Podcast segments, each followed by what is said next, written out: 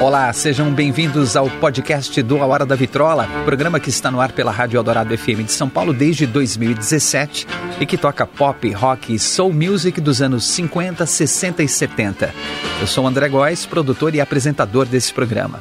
A arqueologia sonora do A Hora da Vitrola agora vai um pouco mais fundo nas histórias, nos detalhes e personagens dos anos dourados da música.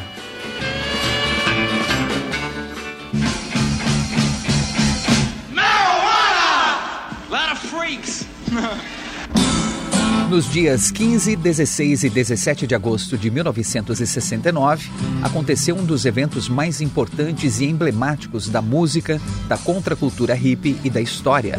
Woodstock Music and Art Fair, mais conhecido simplesmente como o Festival de Woodstock.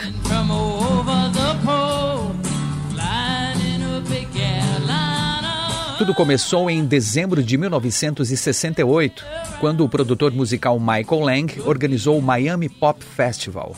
Com a boa repercussão do evento, outro produtor, Art Cornfield, chamou Lang para conversar e bolar uma parceria em algum projeto musical. Inicialmente, a ideia era fundarem uma gravadora, mas quando adicionaram aos planos os jovens investidores John Roberts e Joel Rosenman, herdeiros de uma grande fortuna com tempo e dinheiro de sobra, todos concordaram em organizar em Nova York um festival similar ao realizado em Miami, mas em proporções bem maiores.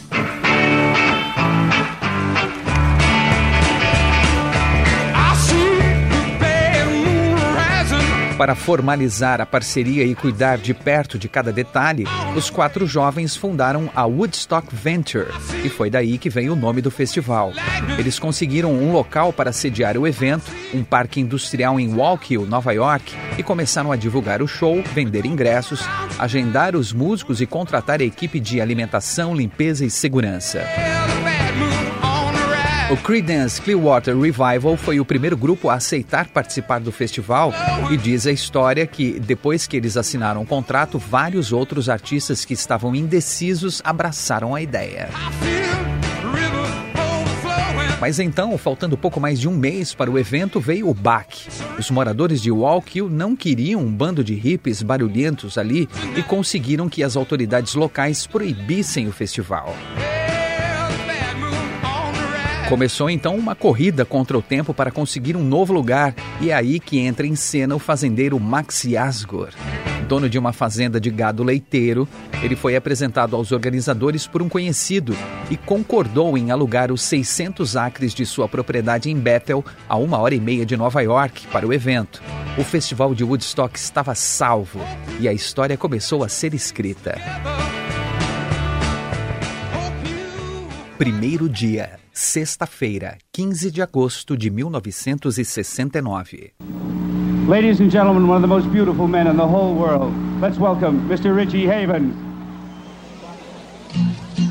Horas antes do início do festival, às 16 horas, a equipe ainda fazia ajustes no palco, no som, na iluminação. Por conta da mudança de local, os trabalhos atrasaram.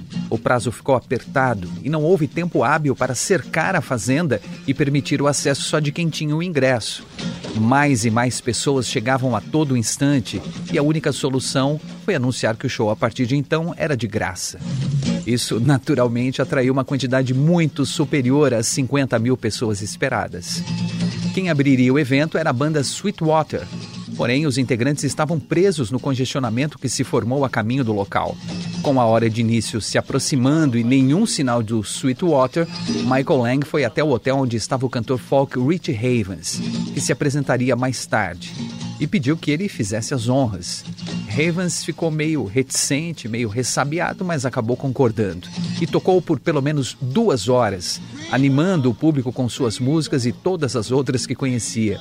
Ele se despediu oito vezes, veja, até que os outros artistas chegassem. Sua versão da canção tradicional Motherless Child, que ganhou o título Freedom, se tornou um sucesso internacional. I feel like a motherless child. Sometimes I feel like a motherless child.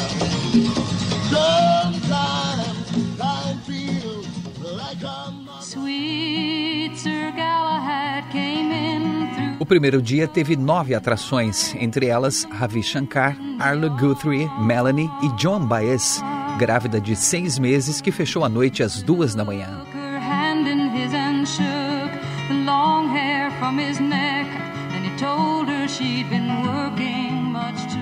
Segundo dia, sábado, 16 de agosto. Okay. I guess the reason we're here is music. So let's have some music, ladies and gentlemen. Quill. O grupo psicodélico Quill abriu os shows de sábado, pouco depois do meio-dia. Havia chovido muito na noite anterior e o público estava atolado na lama, mas parecia não se importar. Na verdade, estavam todos se divertindo.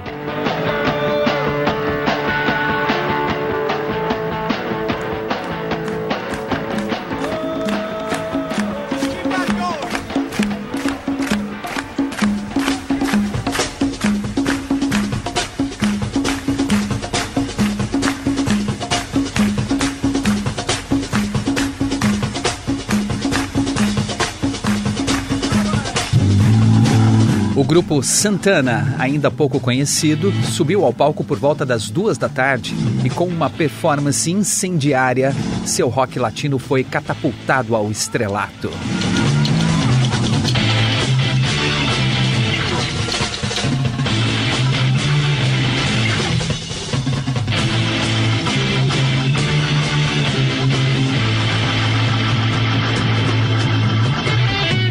Apresentação é uma das mais memoráveis do festival, o que fez com que seu disco de estreia, lançado pouco depois, se tornasse um sucesso estrondoso. Carlos Santana admitiria anos mais tarde, a respeito de sua participação histórica em Woodstock, que lamenta não se lembrar de todos os momentos, porque estava sob o efeito de LSD. Ele disse que em sua viagem a guitarra era uma enorme cobra elétrica que se debatia e se contorcia. Por isso estou fazendo aquelas caras horríveis no vídeo. Eu estava tentando controlar a cobra para poder tocar a minha música, ele disse.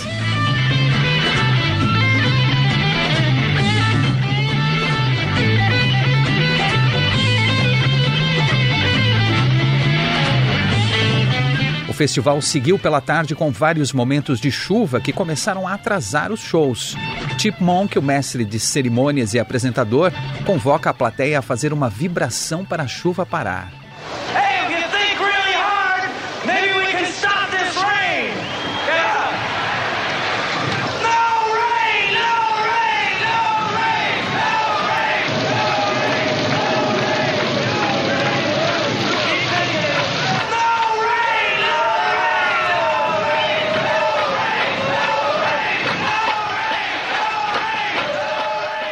Ladies and gentlemen, to continue, it's our delight to present Canned Heat. Gotta get going, while I can't stay long now. Cause I'm tired of the way I've been dogged around. Well, I've got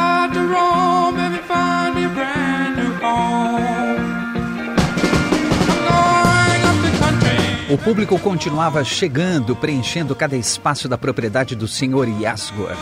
O trânsito nos arredores e vias de acesso já era monstruoso e a Woodstock Ventures precisou fretar um helicóptero para buscar os artistas e trazer comida para o local que já tinha começado a faltar.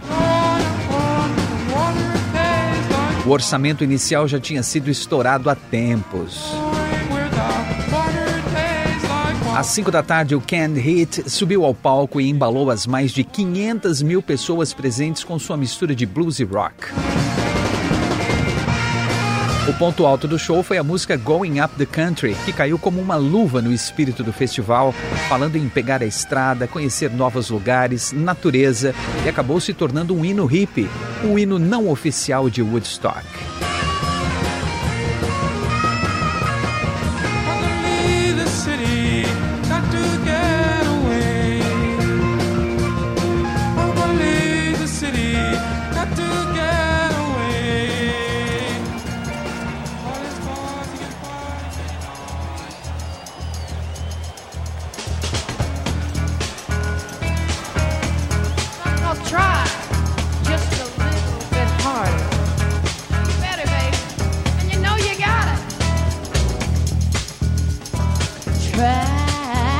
Segundo dia ainda teve The Grateful Dead, Creedence Clearwater Revival e Janis Joplin, que se apresentaram à noite e de madrugada para uma audiência cansada e sonolenta.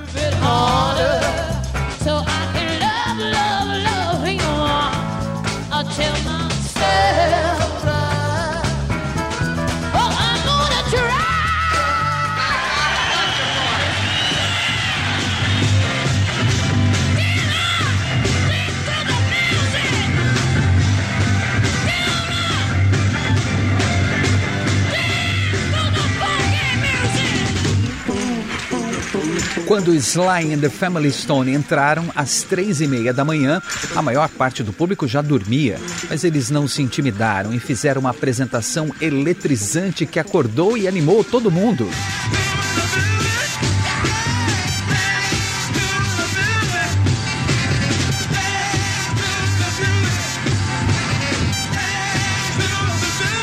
O baterista do grupo Greg Rico disse que quase não acreditou quando viu que eles conseguiram tirar todo mundo de suas barracas e sacos de dormir.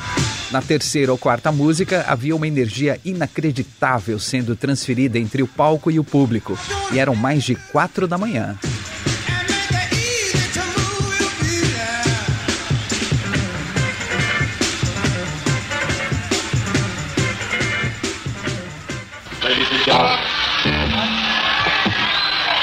Please warmly show your appreciation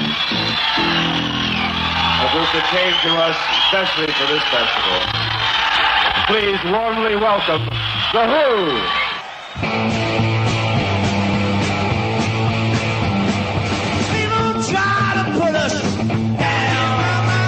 A manhã de domingo já despontava quando uma das atrações mais esperadas, o The Who, subiu ao palco.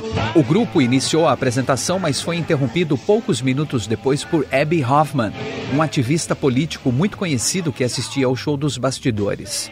Ele correu pelo palco, agarrou o microfone e começou a discursar em favor de John Sinclair, outro ativista político que havia sido preso recentemente. I think this is a pile of shit while John Sinclair rots in prison.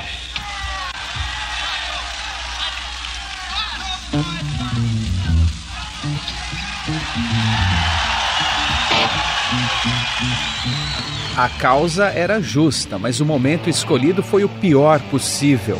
Pete Townshend, que estava com péssimo humor por causa dos atrasos e não gostava de intrusos no palco, acertou Hoffman na cabeça com sua guitarra enquanto gritava para ele cair fora, além de alguns palavrões. A plateia enlouqueceu e aplaudiu, se divertindo com o espetáculo inusitado. Abby Hoffman pulou para fora do palco e sumiu na multidão. Ainda transtornado, Townshend se dirigiu ao microfone e disse: O próximo cara que entrar nesse palco vai morrer. A plateia aplaudiu as gargalhadas e ele completou: Pode rir, mas é exatamente isso que eu quero dizer.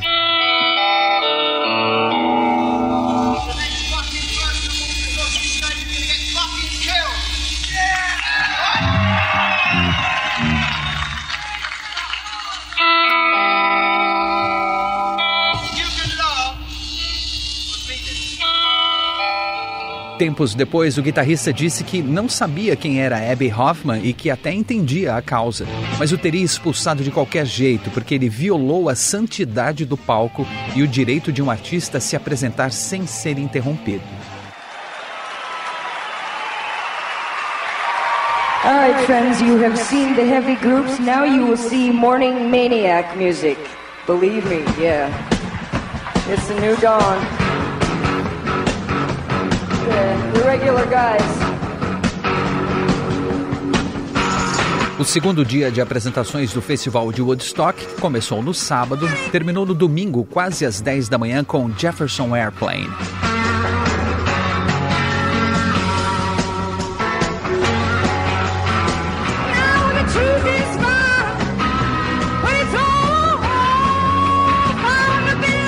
Os integrantes, cansados de esperar sua vez, fizeram um show morno para um público igualmente cansado.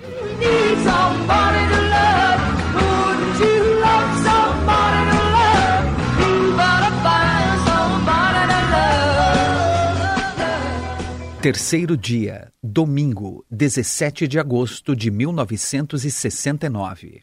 Remember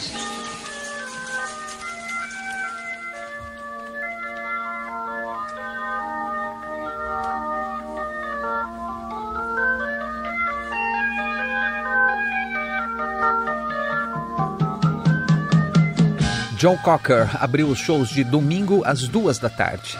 Ele havia lançado seu primeiro álbum há poucos meses e estava começando a se tornar conhecido. Os 90 minutos de seu show foram a melhor forma de apresentá-lo ao grande público que ficou alucinado. Esse se tornou um dos momentos mais emblemáticos do festival, especialmente a versão da música dos Beatles, With a Little Help from My Friends. What would you do if I tune? Pouco depois da apresentação de Joe Cocker, uma chuva torrencial desabou, paralisando o festival até quase às sete da noite. Os shows continuaram noite adentro no último dia de Woodstock com Country Joe and Fish, Ten Years After, The Band, Johnny Winter e Blood, Sweat and Tears.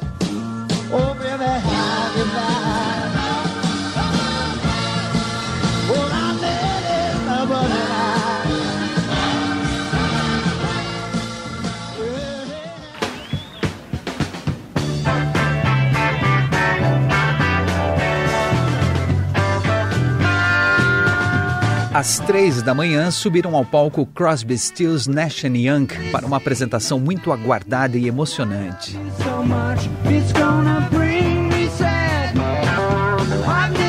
David Crosby falou sobre a sensação de tocar para aquela multidão. Foi algo meio tribal, ver as fogueiras queimando, a fumaça subindo, um mar de hippies agrupados sentados lado a lado, centenas de milhares deles. Foi algo selvagem e bonito.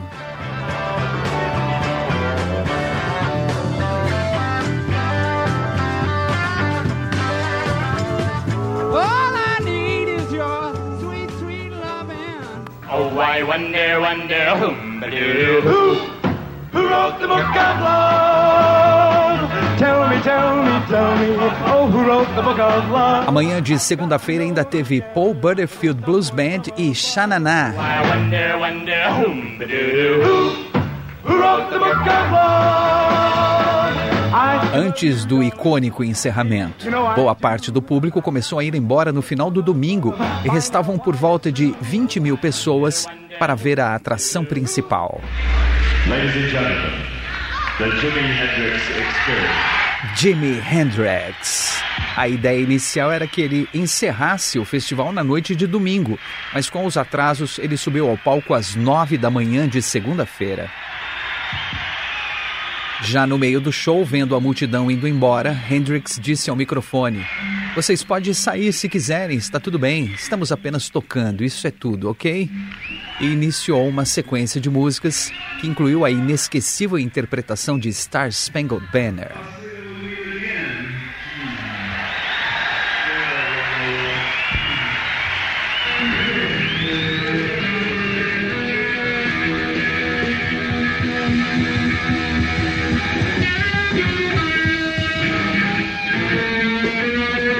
Esse foi o momento mais eletrizante do Festival de Woodstock e um dos mais marcantes dos anos 60.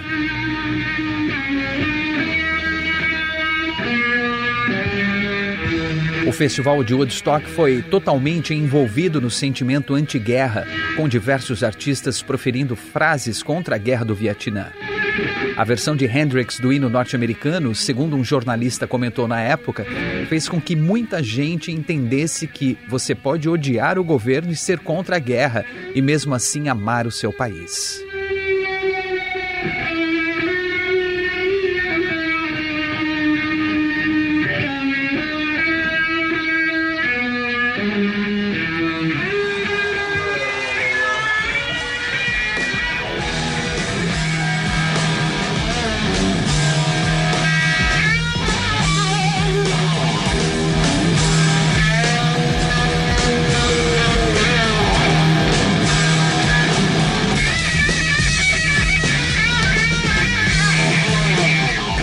Volta das 11h30 da manhã de segunda-feira, 18 de agosto, chegou ao fim o Festival de Woodstock. Foram três dias de música e paz, ou pelo menos era essa a intenção. De brinde houve também muita chuva, lama, imprevistos, problemas, trânsito, caos. Mas a música estava lá e de um jeito ou de outro a paz também. Não houve nenhum incidente violento. Os presentes se ajudavam compartilhando comida, água e abrigo, cuidando uns dos outros. Por quase quatro dias, a fazenda de Max Yasgur se tornou uma cidade com meio milhão de jovens vivendo em harmonia, com ideais semelhantes de paz e amor e com um grande sentimento de força de que podiam mudar o mundo. E de alguma forma, eles mudaram.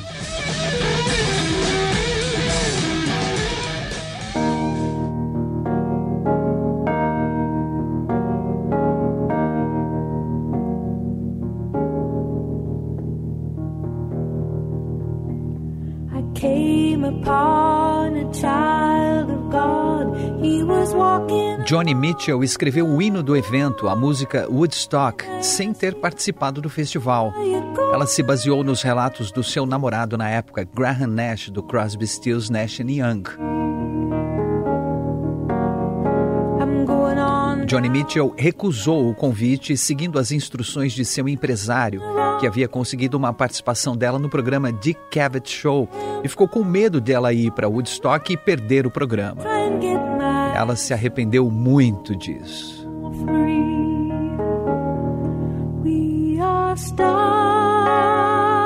Muitos artistas que foram convidados a participar e desistiram se arrependeram da decisão depois de ver o sucesso e o alcance mundial do Festival de Woodstock.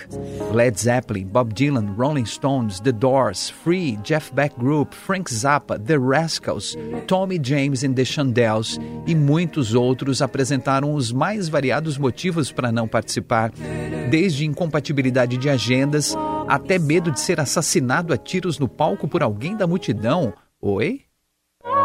O Jethro Tull também foi convidado e o vocalista do grupo, Ian Anderson, conversou a respeito com seu empresário, que informou que seria um festival hippie.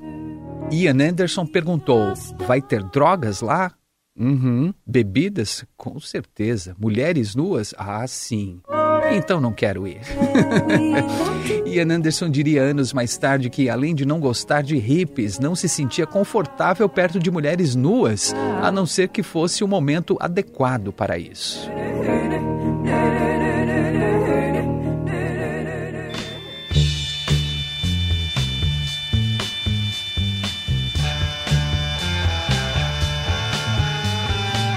O Iron Butterfly tem uma história ainda mais curiosa. Os caras aceitaram participar, estavam na programação, mas não se apresentaram. A banda estava fazendo sucesso com o álbum Inagada da Vida e a fama subiu a cabeça. Eles chegaram ao aeroporto de Nova York, entraram em contato com a organização e exigiram um helicóptero para buscá-los. Também queriam chegar lá e já se apresentar sem atrasos, receber o cachê assim que terminassem o show e serem levados de volta ao aeroporto imediatamente. Com tantos problemas que os organizadores enfrentavam, eles se limitaram a mandar um telegrama para a banda, dizendo que infelizmente não poderiam atendê-los e eles teriam de dar algum jeito de chegar ao festival se quisessem realmente participar. Acontece que o texto em inglês tinha as primeiras letras de cada frase formando o acróstico Fuck You. A banda entendeu o recado e voou de volta para casa.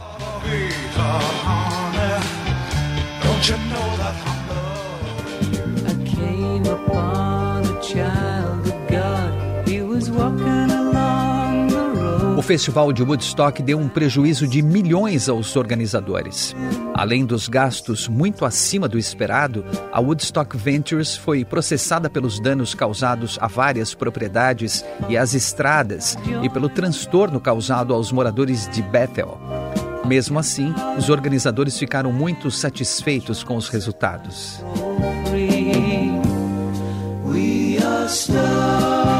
Uma parte da dívida pode ser paga com os lucros do premiado documentário lançado em 1970 e com as vendas do disco com a trilha sonora. Mas as contas só foram quitadas em seu total no começo dos anos 80.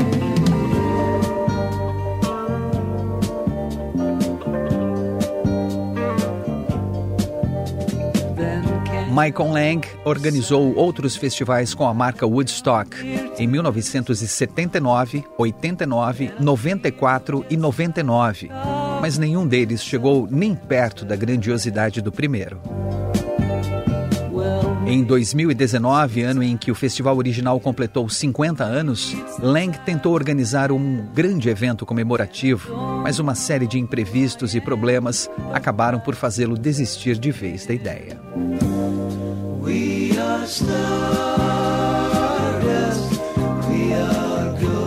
Pelo visto, a mágica só acontece uma vez e ela ficou lá em 1969. Havia uma energia diferente ali, naquela época, naquelas pessoas, naquele lugar, que fez com que, mesmo em meio ao caos, tudo desse certo. Foi isso que tornou lendário o festival de Woodstock. Ladies and gentlemen, thank you so very much.